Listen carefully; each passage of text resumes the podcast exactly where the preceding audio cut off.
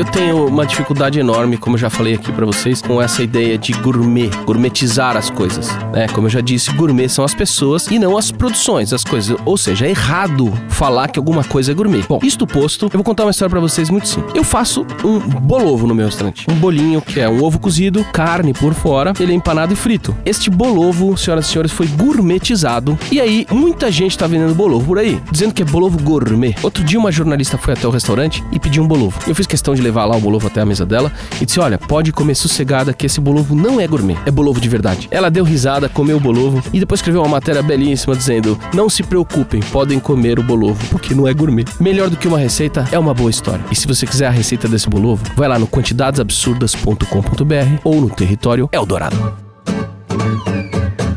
Quantidades absurdas com Ivan Ashka.